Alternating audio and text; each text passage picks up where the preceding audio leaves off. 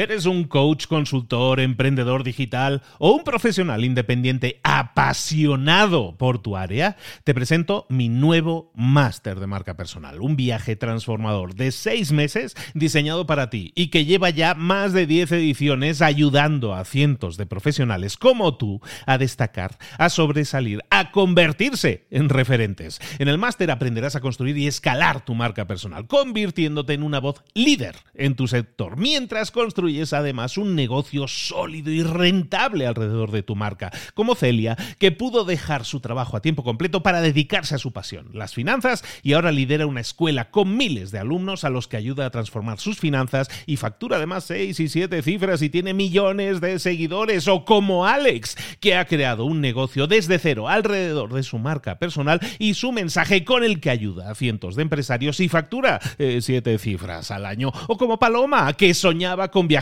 por el mundo y que ahora vive como nómada digital con cientos de miles de seguidores y más de 17.000 alumnos. Gracias al máster, su sueño pasó de ser una idea a una realidad rentable y reconocida.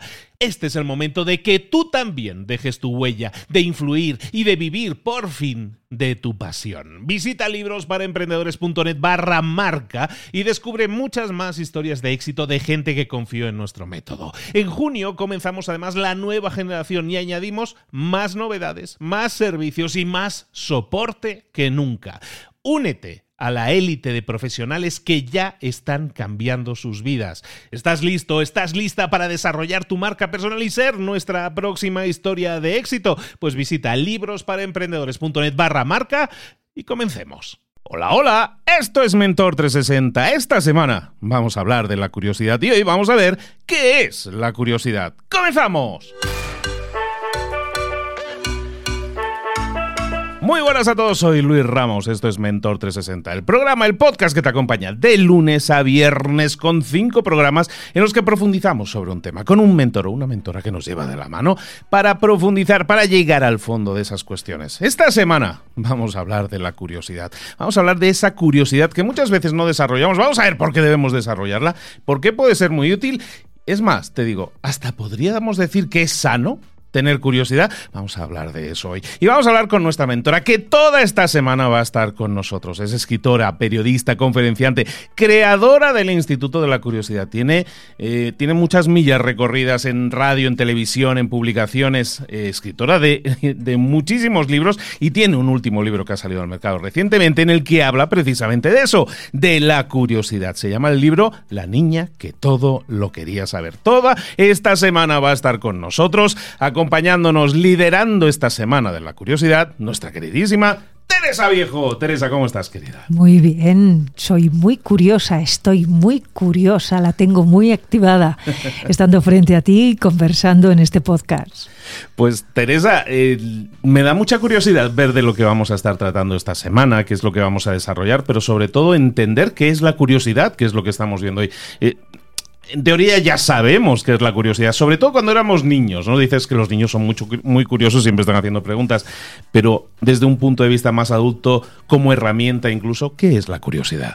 Cuando somos niños sentimos qué es la curiosidad, no sabemos en realidad desde una perspectiva más intelectual de qué se trata, para qué está ahí en nuestro comportamiento, qué sentido tiene o cómo la podemos activar. Y luego lo cierto es que de adultos, aunque lo sepamos, se nos olvida. ¿Qué es la curiosidad? Pues mira, Luis, es todo. Es lo que da sentido a la existencia humana, lo que da propósito a cada una de nuestras acciones, una meta, un fin, un objetivo concreto, es lo que nos permite salir de una existencia de supervivencia para convertirla en una super vivencia, en una super vida. Y aunque desde distintas disciplinas se ha podido contemplar la curiosidad, quiero decir la pedagogía aplicada al aprendizaje, ¿no? A, todo el proceso de formación del, del, alumno, de la alumna, desde la filosofía, para tratar de entender qué le pasa a nuestro pensamiento ¿no? y cómo se ordena cuando hay una actividad importante de la indagación, desde la propia psicología a través de sus distintas escuelas. A mí me resuena muy especialmente la psicología positiva, porque tiene una mirada rica, apreciativa, de suplemento, no de merma, y nos explica que la curiosidad es la primera de las 24 fortalezas humanas. Hay escuelas que dicen que tenemos 20 fortalezas, otras cuentan que 27, hay quienes aventuran que 40. Lo importante es que en todas las escuelas la curiosidad está. Y en la psicología positiva comparece la primera y tiene un gran sentido. Es la primera porque es la primera que aparece, porque es universal, está en todos los seres humanos. A veces juego con las personas que asisten a mis conferencias y les pregunto, ¿quién de aquí diría que es curioso o curiosa? Hay personas que levantan la mano y otras que se quedan así, ¿no? Yo sigo, sigo y sigo. Y confieso, os he mentido, os he manipulado, porque preguntar quién es curioso es capcioso. Todos lo somos. Decir que no somos curiosos es tanto como renunciar a la bondad o a la generosidad o a la valentía. Esos son fortalezas humanas, al igual que lo es la curiosidad. Que esté siempre viva desde la propia vida significa que ya el bebé en el vientre materno se muestra curioso. Y fundamentalmente lo somos para tratar de entender quiénes somos, cuáles son incluso nuestros límites. Esta es mi mano y esta es la tuya, pensará el bebé, ¿no? Se mira su manita, que no ve, por cierto, al nacer, ¿no? Pero lo, hace, lo distingue, curiosea con el, con el tacto y con el tacto del gusto también, ¿no? Por eso se chupa los deditos, vemos siempre imágenes en 3D de niños, de bebés, ¿no? Con los deditos en la boca, porque no es que estén jugando de forma aleatoria, están intentando entender porque tienen dedos. ¿Qué es esa cosa, no? Que sale de la mano o que es, que es así alargada.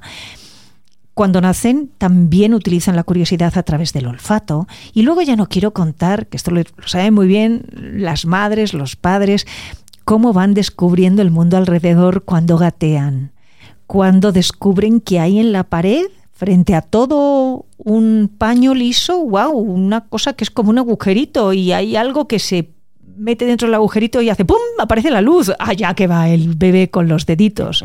Claro, es tan humana, tan humana la curiosidad y hacia dónde nos lleva. Por eso para mí entender y trasladar a los demás ese entendimiento que les inspire de verdad la curiosidad como sinónimo de fortaleza es muy importante. Hablas de, mencionas muy claramente todo ese mundo infantil, ¿no? En el que somos tremendamente curiosos y que probablemente apagamos bastante, igual que apagamos la luz, apagamos también la curiosidad. ¿Por qué esquivamos la curiosidad cuando somos adultos? Eh, ¿Por qué ser parte de un statu quo menos curioso es mejor o pretendemos que es mejor? Hay abordajes diferentes y complementarios respecto de qué le pasa al cerebro humano cuando va convirtiéndose en, un cerebro adulto, cuando tiene un pensamiento más elaborado, frente a un pensamiento quizá más simple y más curioso en el sentido de un pensamiento exploratorio, que se enfoca al descubrimiento y al asombro tras ese descubrimiento. Me gusta mucho lo que se está haciendo en el MIT, el Instituto Tecnológico de Massachusetts. Allí hay un laboratorio de primera cognición trabaja una mujer muy interesante llamada Laura Schult, que mm, si quieren quienes nos están escuchando tener más información sobre ella, hay colgada en la web una charla TED que se titula algo parecido a esto, ¿no? ¿Qué nos pasa a los adultos para perder la curiosidad? Y de forma muy sencilla, ella explica que en la medida en la que vamos creciendo, en parte por el círculo más estrecho de socialización, que es la familia, el colegio, los amigos. Luego ya, evidentemente, ya ampliamos ese, ese círculo y llega toda la socialización de la propia sociedad, las redes sociales, lo que escuchamos en, en la televisión, la prensa, etcétera. A raíz de todo eso, en nuestro cerebro se van plasmando, sedimentando creencias, etiquetas, presunciones, juicios, valoraciones respecto de lo que pueda suceder. Y eso ella lo define como si fuera una especie de materia cósmica negativa que hay que limpiar y que el ser humano se ha olvidado de limpiar. Yo lo identifico con un ordenador que tiene un montón de programas abiertos.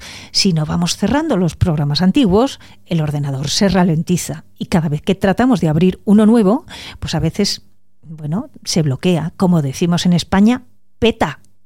Y cuando peta, empieza a dar vueltecitas la manzanita diciendo apágame y reiníciame. ¿Qué quiere decir esto? Que para poder tener la energía, poder sentir la energía de la curiosidad, que estaba tan viva, que tenía tanto sentido, o sea, cumplía el propósito de la fortaleza en la naturaleza humana, necesitamos eliminar lo que nos sobra, estar en modo reaprendizaje. Reseteo lo que ya no me sirve e incorporo nuevos conocimientos. Reseteo, despido, hago duelo de las personas que cumplieron su misión en mi vida y abro los brazos a nuevas personas. Y esto, que aparentemente es muy normal, no todo el mundo lo entiende. Hay muchas personas en ese modo supervivencia que se siguen aferrando a las mismas creencias las que aprendieron cuando eran unos niños. Y no, es que mi madre me decía ya bueno, pero tu madre te decía eso porque a su vez se lo dijeron a ella o porque es una frase hecha. En España estamos cautivos del refranero. Y hay muchas frases hechas en México, por ejemplo, a mí me gustan, las colecciono, ¿no? Me encantan. Eh, aquello de, ¿cómo es? El, pescado y el, invitado y el pescado a los tres días apestan. me encanta. No, sí, sí es buenísima, ¿no? Hay muchas frases y, probablemente tengan una raíz cierta. Pero hombre, ya el pescado se congela y algunos invitados son estupendos y te los quedarías en tu casa toda una semana. Por tanto, en fin, mm, seamos realistas. Y el refranero, yo, yo me recuerdo a mí misma, si se me cae un vaso, que no es muy frecuente, entonces yo me digo, Teresita, no hay dos sin tres. Me lo digo de forma negativa. Luego mi, mi cerebro ya flexible y curioso dice, perdón, habrá dos más si tú estás activando la profecía cumplida. Y eso es algo que es una trampa de mi propio cerebro. Entonces, tenemos que aprender que sentir la curiosidad en época adulta implica un ejercicio de voluntad y de constancia. Y es resetear, limpiar, sacar de nuestro cerebro aquello que ya no vale e incorporar cosas nuevas. Estamos hablando con Teresa Viejo toda esta semana, nos acompaña hablando de la curiosidad, eh, reactivando para muchos a lo mejor la, esencia de la curiosidad que teníamos un tanto apagada. El, dentro, de, dentro del tema de la curiosidad, ¿podemos decir que incluso ser curiosos es bueno para la mente, es sano, incluso a nivel físico, podríamos decir? Tener un alto comportamiento curioso que ya como estamos en no estamos en primero, ya estamos con segundo, tercero, reválida, o sea, ya estamos ahí avanzando en esto de la curiosidad, vamos a utilizar los conceptos adecuados que son alto, medio, bajo comportamiento curioso, ese es el concepto, ¿no? Tener un alto comportamiento curioso tiene un rédito estupendo en casi diría los 360 grados de tu vida lo tiene en el ámbito profesional, ya hablaremos en uno de, de estos encuentros, de cómo puede aportarnos cosas positivas en el mundo del trabajo, lo es en, el, en nuestras relaciones, en las relaciones humanas, tenemos conexiones mucho más ricas con las personas, conocemos a más personas, lo es en el ámbito, por supuesto, de la adquisición de conocimientos. Y cuando estamos adquiriendo conocimientos, estamos en ese modo que llaman lifelong learning, que cuentan las empresas, estamos en modo aprendizaje continuo, nuestro cerebro está activo y, como suelo decir, le estamos dando lo que más le gusta, su manjar más exquisito, y es la propia curiosidad.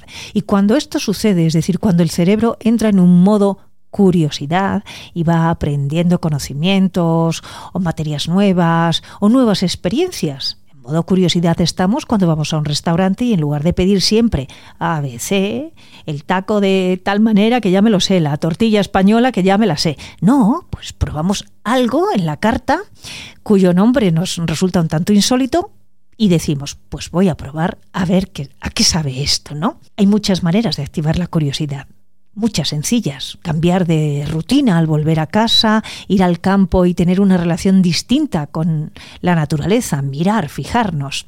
Cuando todo eso pasa, en nuestro cerebro, en suma, en definitiva, de una forma muy sucinta, se reduce la producción de cortisol, que es el neurotransmisor ligado al miedo, y se incrementan una serie de neurotransmisores positivos que cuidan de nuestras estructuras cerebrales, de las neuronas y de las sinapsis que se crean entre ellas. En esencia, la dopamina, esa frase de menos cortisol y más dopamina, que está muy bien, que nos la creemos todos y todas, pero decimos, ya, y luego en la práctica, ¿esto cómo se hace? Nos dicen, piensa en positivo. Yo diría, piensa. No es que pienses en positivo, piensa. Piensa haciéndote preguntas y siendo curioso o curiosa. Al mismo tiempo, hay otras sustancias muy interesantes. En la escuela, ahora no recuerdo bien si es escuela o academia, bueno, en fin, lo van a entender enseguida. Asociación asociación, creo que es española, de medicina antienvejecimiento, cuando me reuní con el secretario general y le conté la investigación que estaba haciendo antes de, antes de la pandemia, me dijo, eh, sí, sí, claro, se segregan esas sustancias. Pero no olvides la capacidad de segregar sustancias antiinflamatorias que tiene la curiosidad, porque ya el COVID nos ha dejado una verdad que de alguna manera intuían los científicos, y es que una forma de envejecer por parte del cuerpo humano y por tanto de nuestro cerebro es la inflamación. El COVID, el COVID inflama nuestros órganos, nuestras células y ese proceso inflamatorio del COVID que nos deja con una mala salud y no sabemos muy bien. Es bueno, pero es inflamación, qué cosa tan extraña. Bueno, pues eso le pasa también a nuestro cerebro cuando está en modo estrés. La curiosidad reduce el estrés, por tanto, reduce la inflamación y hace que se secreten sustancias muy positivas que cuidan de él, pero cuidan de él, Luis, hasta un punto sorprendente. Y es que hay algunos estudios muy interesantes, unos primeros que se elaboraron con ratas. Era realmente una investigación tangencial, se estaba probando un, en, las, en, los animales una sustancia, una medicina anticancerígena y se comprobó que aquellas ratas que tenían un comportamiento altamente curioso frente a otros ejemplares que no lo tenían tanto, porque también los animales lo son, obviamente, no somos los únicos que tenemos el poder de la curiosidad en nuestro interior, aunque sí somos los únicos que la utilizamos de forma intencionada y de forma elaborada, yo diría. Bien, pues esas ratas que ya estaban enfermas porque las, les habían inoculado unas células cancerígenas, llegaban a vivir un 25% más siendo altamente curiosas.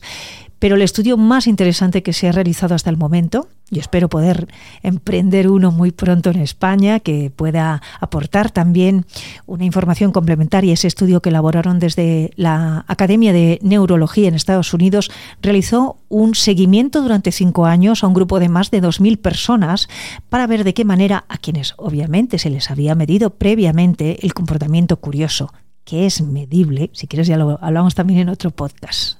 Estas personas que tenían entre 60 y 65 años cuando comenzó el estudio, o 70, hombres, mujeres, y a quienes se les había también detectado cualquier problema de salud para, digamos que contar y restar ya eso, es decir, pues si se tienen enfermedades cardiovasculares, si si son eh, si tienen tabaquismo, si han pasado por un proceso cancerígeno. Bueno, considerando esto, Cinco años después, las personas con un alto comportamiento curioso vivían de media también cinco años más. A mí este estudio en su día me pareció tan revolucionario que es verdad que científicamente te explican los científicos, bueno, es que es el único que se ha hecho al respecto. Bueno, es el único porque hay que invertir un tiempo suficiente y una dedicación suficiente, pero me parece lo suficientemente también determinante como para que los médicos en las consultas de atención primaria, ya no digo los geriatras, quienes atienden a los mayores, no traten de activar en los mayores la curiosidad. Porque es cierto que uno de los síntomas que tienen las personas que ya están agostando su vida, que están en la parte final de la misma, es precisamente el nulo interés, el poco y nulo interés ante las cosas ayer, anteayer, uno de estos últimos días, alguien me dijo una cosa preciosa. Me dijo que había coincidido con la nieta de uno de los grandes actores españoles, Fernando Fernán Gómez, conocido en toda América también. Y cuando ya estaba al final de su vida, se estaba muriendo, él le dijo a su nieta, ¿sabes lo que más tristeza me da? Que ya no tengo capacidad de seguir aprendiendo cosas. En su caso, perdió antes la salud que las ganas de aprender. En otros mayores sucede a la inversa. Pierden las ganas de aprender, por tanto la curiosidad por conocer a otro, a otro mayor que pueda jugar con él a la petanca o pasear o, leer el periódico aunque sea con una lupa porque ya no se ve bien, ¿no? O incluso aprender un baile que le enseñe alguien, ¿no? es me llamó la atención, hay muchos estudios, no me quiero extender mucho, pero me llamó la atención lo que me contó una científica española que trabaja en Nueva York, que se llama Ana María Cuervo, es la codirectora del Centro Albert Einstein y se encarga de estudiar a los centenarios del mundo. Estudian qué parámetros tienen, cuáles son las características comunes por las cuales las personas llegamos a 50 a 100 años con un buen estado de salud. ¿Hay una herencia genética? Sí, pero también hay una epigenética, es decir, cómo el entorno condiciona nuestros genes. Y ella me cuenta que los observan en una especie de salón de actos que tienen allí en Nueva York y allí se juntan todos y bueno, se dedican a jugar, a, interactuar con los demás evidentemente en ese proceso les observan detenidamente. Y me dijo una frase que se me quedó grabada. Me dijo, mira Teresa, los centenarios curiosos mueren muy bien. Y yo dije, ¿eso qué significa? Mueren de un día para otro. No hay un proceso de deterioro cognitivo ni de agonía. Dice, a veces llegamos y decimos, ¿dónde está James? Que estuvo el día anterior bebiéndose una copa de vino y hablando con sus amigos. Se ha muerto. Y tenía 110 años. Es decir, la curiosidad cuida de nuestro cerebro, nos acompaña en la vejez y nos ayuda a morir. Todos son ventajas. Está claro que ser curioso da muchísimas ventajas. Ya solo con lo del estrés, lo de los cinco años más, ya la gente, ya como que hay uno que abrió más los ojos, ya solo con eso. Ahora bien, ¿cómo podemos activarla? O, incluso te diría, si ¿cómo podemos medirla para saber si estamos bien o tenemos que hacer extra? Sí, ya te explicaré cómo podemos activarla, que tiene todo un proceso hay un cociente de curiosidad, de la misma manera que hay un cociente emocional y un cociente intelectual. Es decir, hay un proceso de medición a través de test. Yo creo que puedo contar esto porque inicio mi doctorado en psicología en una universidad muy prestigiosa de España, en la Universidad de Zaragoza, con el motivo de realizar una validación a ese test que yo hasta el momento he utilizado de una forma intuitiva, es muy rico que tenga el amparo de una universidad, porque eso, eso transforma el test en una herramienta científica a la cual pueden acceder después desde cualquier lugar del mundo. Y mi objetivo es que haya una medición del cociente de curiosidad de las personas, que no es una foto fija. Mejor dicho, sí es una foto fija, pero no es una foto irremediable, que no se pueda mover, no es inmóvil. Es la foto fija, nuestra foto fija en un momento determinado, de nuestra vida. Al mismo tiempo, si somos capaces y ponemos voluntad de activar nuestra curiosidad, la foto fija que, hagamos de nuestro cociente de curiosidad pasado un año será distinta. Y esa yo creo que es una grandísima noticia. Porque puede que en un momento determinado nos digan, bueno, pues tiene usted un, un bajo cociente de curiosidad erudita porque no hay una única curiosidad, no es monolítica. Hay distintas dimensiones de la misma. Y es muy interesante también en, en aras, ¿no? En, el, en, la intención de saber cómo soy yo, cuál es mi carácter, ¿no? qué características tengo frente a ti, saber cuáles de, mis, de esas dimensiones de la curiosidad están más vivas en mí. Bueno, pues usted tiene una baja curiosidad erudita, que no significa que es que Evidentemente no le gustará mucho ir a una biblioteca, pero, tiene por qué encontrar el conocimiento en la biblioteca. Lo puede encontrar en Internet, lo puede encontrar yendo a una conferencia o escuchando un podcast como el tuyo. Pues a lo mejor dices, oye, pues con esa baja curiosidad erudita yo la quiero subir. Bueno, pues de todo lo que hay, ¿qué es lo que te... Pues los podcasts, venga, pues ahora pon en tus propósitos de semana escuchar un podcast y termínalo, por ejemplo. O sí, tengo curiosidad, mm, no la tengo muy alta, pero y si voy a los museos, que eso mira, me divierte porque voy con mis amigos y estamos hablando de cosas, pues hazlo. Es que es muy rico, es, es como yo digo, lo que nos permite la curiosidad es abrir el abanico de la vida para elegir posibilidades diferentes. Entonces ese, ese test permite medir el cociente de curiosidad según las distintas dimensiones. La Escuela de Psicología Positiva en Estados Unidos maneja cinco sea, en Estados Unidos los psicólogos manejan cinco dimensiones. Yo detecto siete, yo veo siete, y a lo mejor es un, no sé, como hacer una puntada muy, muy puntillosa, ¿no? En el, en, el encaje. es que tú lo miras todo con un detalle. Bueno, yo creo que se lo merece, se merece, porque hay una dimensión por ahí que no contempla la, la escuela de psicología positiva, que es la dimensión espiritual, y para mí es importante.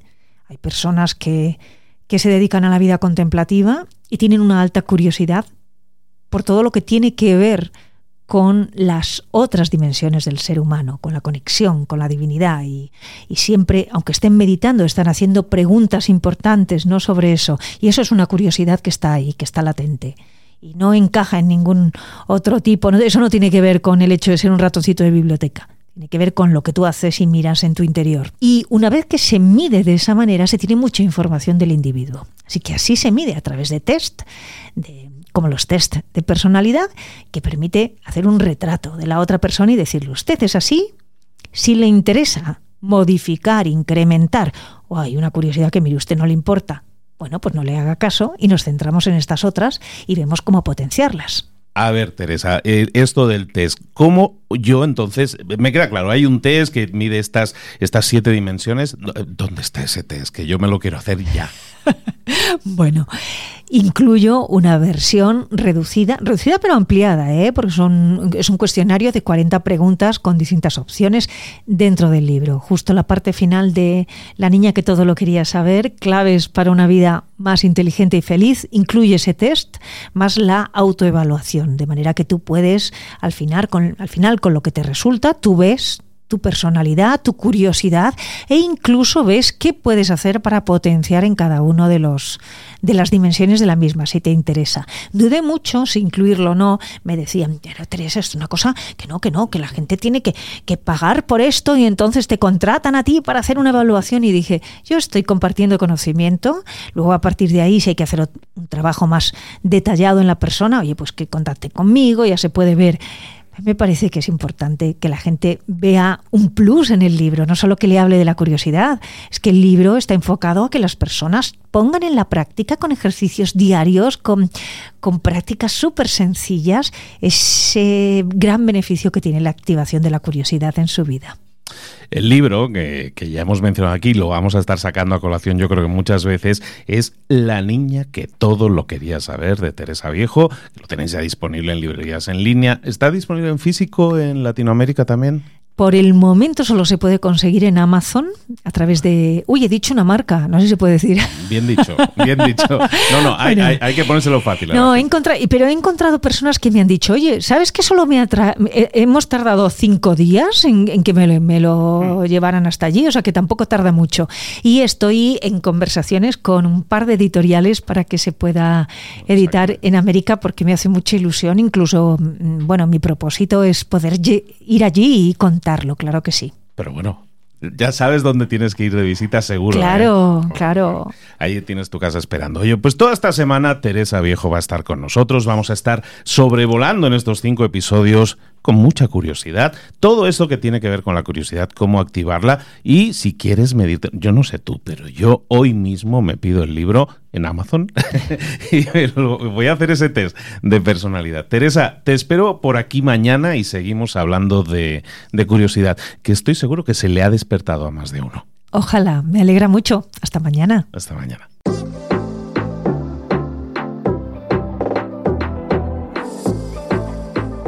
Y ahora pregúntate, ¿en qué quiero mejorar hoy?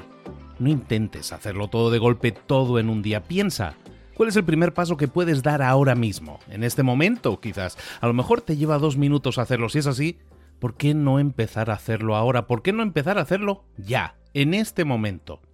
Ahora. Cierra los ojos. Respira hondo y repite, sé lo que tengo que hacer. Sé cuál es el siguiente paso. Voy a darlo en este momento. Piénsalo, siéntelo y hazlo.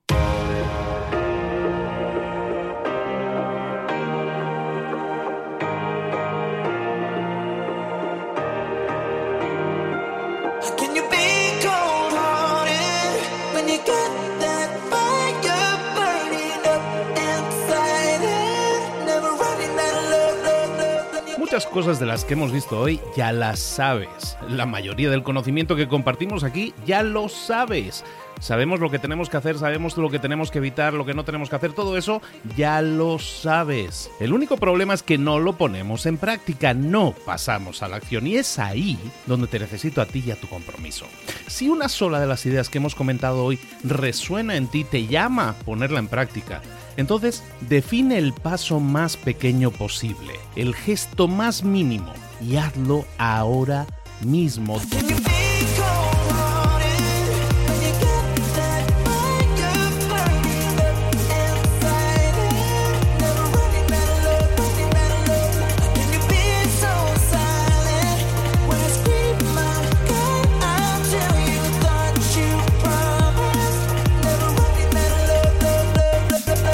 Hablo de crecimiento personal, pero también de crecimiento profesional. Expandir tu red de contactos, mejorar tus relaciones con los demás, aprender alguna cosa nueva, poner en práctica una pequeña técnica que te ayude. Todo suma, pero solo suma si lo pones en práctica. No si piensas en ponerlo en práctica. Pensar en ponerlo en práctica no sirve, tienes que ponerlo en práctica, pasar a la acción.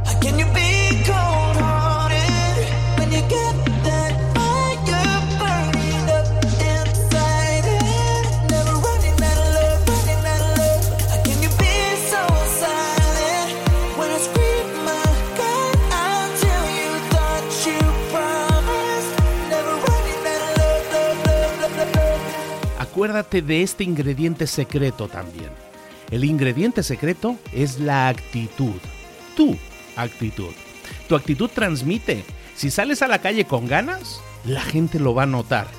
Si sales a la calle sin ganas, la gente también lo va a notar. El mundo está ahí fuera, te está esperando, por lo tanto sal ahí fuera, sal a la calle y sal con ganas, sal con actitud. No esperes a mañana, ya sabes lo que tienes que hacer y ya sabes que lo puedes hacer hoy.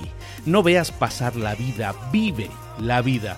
Tienes las mismas 24 horas que tienen los demás, haz que valgan la pena. Entrega en estas próximas 24 horas tu mejor versión. Te esperamos aquí mañana para continuar creciendo. Te esperamos aquí mañana con más mentores, pero el día de hoy está completito delante de ti. Así que ponte en pie pisa fuerte, respira hondo, sal ahí fuera y conquista tu día.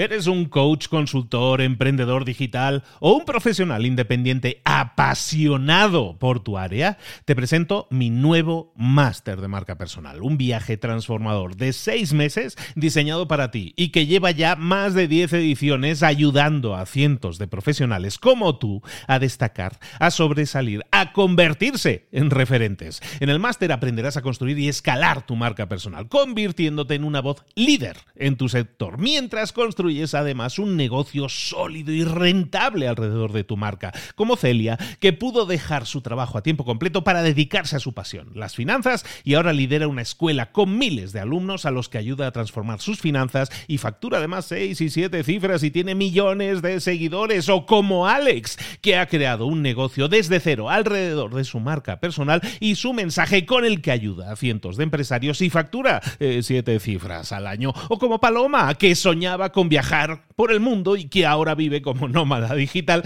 con cientos de miles de seguidores y más de 17.000 alumnos. Gracias al máster, su sueño pasó de ser una idea a una realidad rentable y reconocida. Este es el momento de que tú también dejes tu huella, de influir y de vivir por fin de tu pasión. Visita librosparaemprendedores.net barra marca y descubre muchas más historias de éxito de gente que confió en nuestro método. En junio comenzamos además la nueva generación y añadimos más novedades, más servicios y más soporte que nunca.